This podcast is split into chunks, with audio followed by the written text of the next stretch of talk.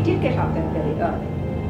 And my father, I think, saw was said, well, we'd better stay close by this time. We didn't want to go too far down. No. And so while we were staying, this boat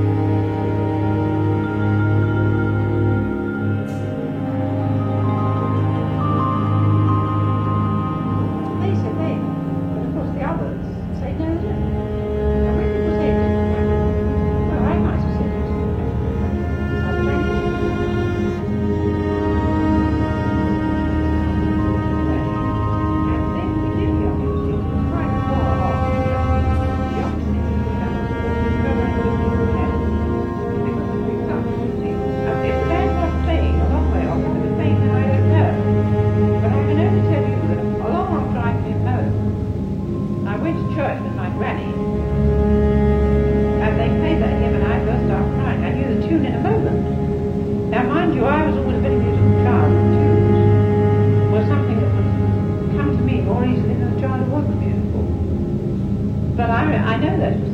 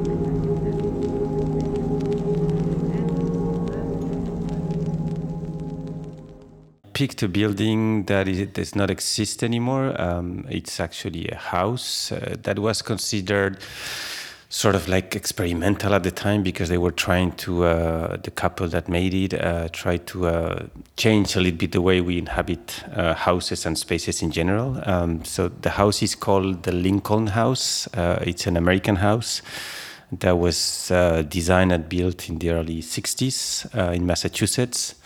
And I think, I believe it was demolished on the 1990s or something like that. So, uh, and it's, uh, it's a house designed for the architects. So the architects were uh, Mary Otis, Otis Stevens and uh, Thomas McNulty.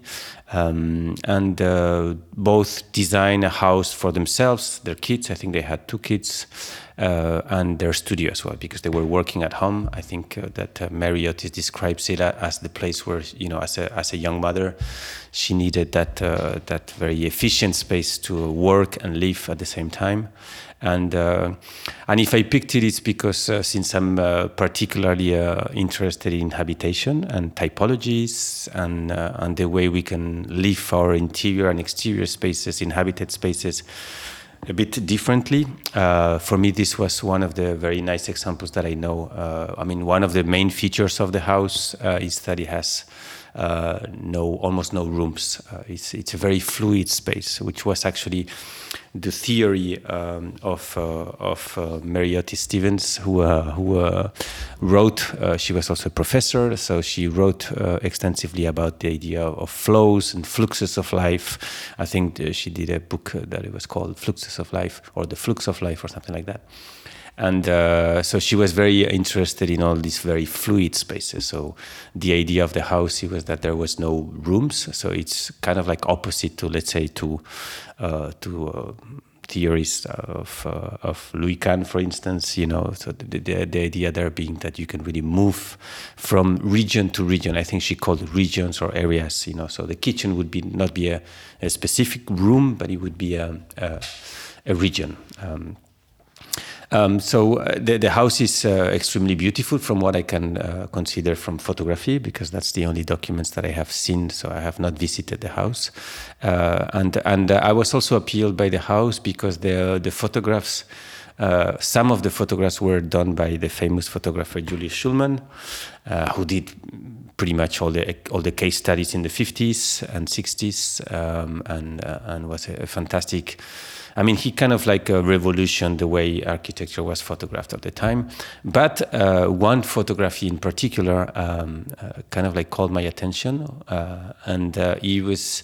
I mean, um, Shulman was well known in those case study houses to uh, to propose kind of like staged scenes. So you know, you would see the typical modern American family being in front of the photograph or the camera, let's say, and uh, you know, in, in very particular and very well staged positions, and uh, and all of them represent the ideal of the American family, which is a man working, a woman that is liberated but still very close to the kids. And you know, for instance, you know, I think everyone who has seen this photograph photographs from Shulman can remember that there's always kind of like a man.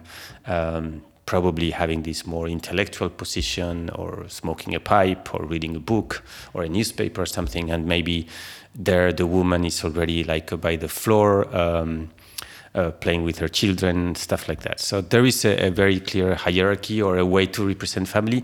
And in this particular house there are i think two or three famous photographs from Shulman. And is reversed. Uh, so uh, actually, the the the, uh, the photograph where you can see the kitchen, there is only a man uh, picking up a glass or something like that, and then just a kid. Uh, there is another photograph in the living room area where there's also actually the man is playing with the kid and the the the woman who I guess it's Mary Otis Stevens herself. It's in the garden quite far away.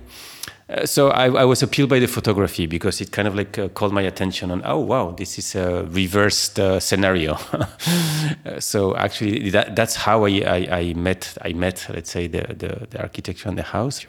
And I forgot to say one of the characteristics of the house as well. It was that it was a complete concrete house. So all of it, it was done in concrete, which was also um, quite new, let's say, uh, for American standards.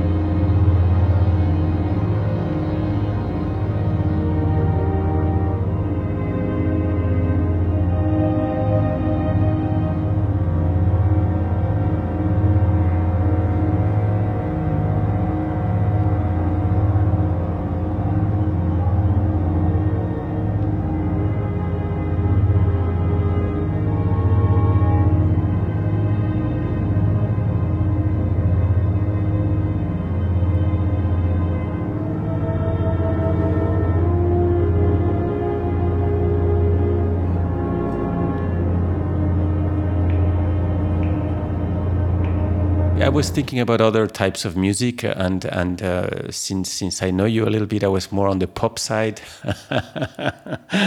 you know, something a bit punchy and everything. But uh, but I, I actually went the other way around completely. So uh, for some of the people who will listen to the music, if they have the patience, uh, will be a bit boring. Um, but I picked a, a, music that I've been loving for a long, long time, uh, done by. Um, contemporary music author whose name is Gavin Bryars, British. Uh, and uh, he started i mean he's very close to art pieces actually uh, so or let's say art sound pieces. And he did two pieces that that are quite well known and this is one of them. This was the first one. The name is the sinking of the titanic. Uh, so um, basically he's using uh, found material from the Titanic and what is supposed to be the last piece that was played during the sinking. And there's this mythology about the band playing until the end. Uh, so he picks that. It's kind of a sad uh, sound. the Gavin Bryars um, song, uh, and and he used that uh, as a material to do a very very long, uh, quiet loop. he has this feeling of as you were in the water somehow. You know, I don't know how to describe it exactly, but um, and I, I picked it up because uh, I think it spoke a lot about this kind of like spatial mass uh, that maybe maybe these are my interpretations. Uh, maybe that you could feel in the in the Mary Otis Stevens house, uh, the Lincoln House. Uh, of course, the fluidity is very literal, uh, even though one, one, one of it is quite sad because it's the sinking of the Titanic but then it's quite personal as well um, because I, I, I mean, um, I, am I'm a big fan of John Cage and uh, Gavin Bryars was was quite inspired or influenced. He he actually was a student for a little while of John Cage. Um, and uh, Bryars is also using as found material. So he's playing with history. He's playing with, uh, you know, trying to understand sound in this case. Uh, and and I think that I work a little bit like that as well. You know, like always kind of like trying to refer uh, or put your works in a, in a historical perspective, um, kind of like dialoguing with other materials that you find. I mean, many many of us architects work like that, but I, I thought it was interesting to uh, put it in parallel. And uh, the the the piece that I because yeah I forgot to say the the piece itself is not a completely fixed composed arranged piece. Uh, it, it, offers a bit of uh, freedom of, of, interpretation. So I don't know exactly how the rules are given to the interpreters, but um, uh, you have to use some of the material from the sinking of the Titanic. And then there is this loop, but there are quite a bit of you know quite a few interpretations.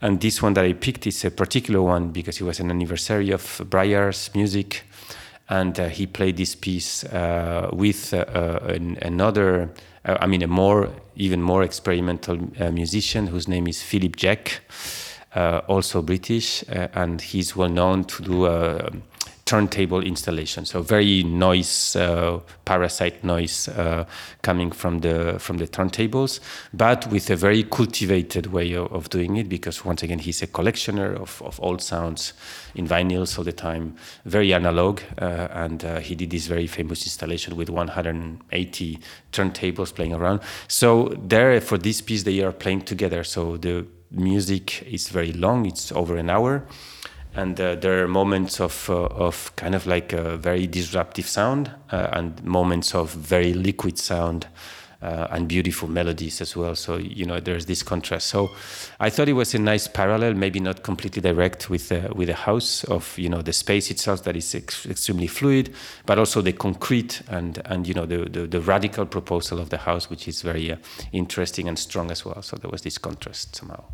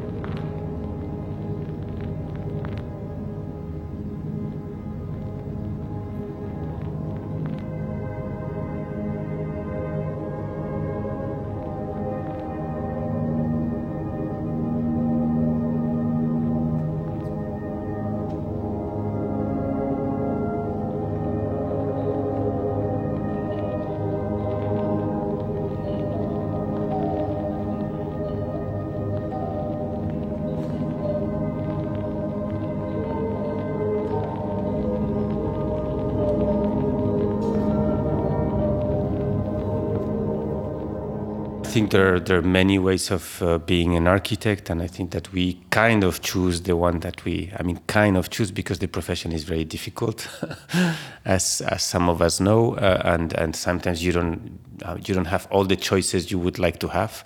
But you kind of like orient your practice towards things that interest you, and, and, and this is one of the beauties I think of our field is that it's extremely wide. You can build buildings, uh, write text, uh, um, do comic books, uh, do comic books like Archigram or, or and, and, anything that it's in between, or all of it uh, at the same time. So, uh, as you, you know, you're an architect and you do, you're doing a radio show. So, so I think all of it can be called architecture, and all of it uh, participates to our field and profession somehow. So yes, I definitely believe on that, or at least on my side, I like to think that I participate to culture, maybe not contributing enormously, but uh, you know, it's my little seed uh, that that uh, that uh, yeah that plays a role within a cultural, social, cultural, political, you could even say, um, um, realm. So. Um, there, I mean, if uh, if I look at all of this, uh, if I'm interested, let's say, very interested in doing these parallels or as I, as I say, dialoguing with other fields, uh, is that I don't see the borders so clear either. You know, uh, um, I, for instance, cinema clearly I think is one of the professions that is very uh, alike. You know, you have to have an idea, but it's not enough.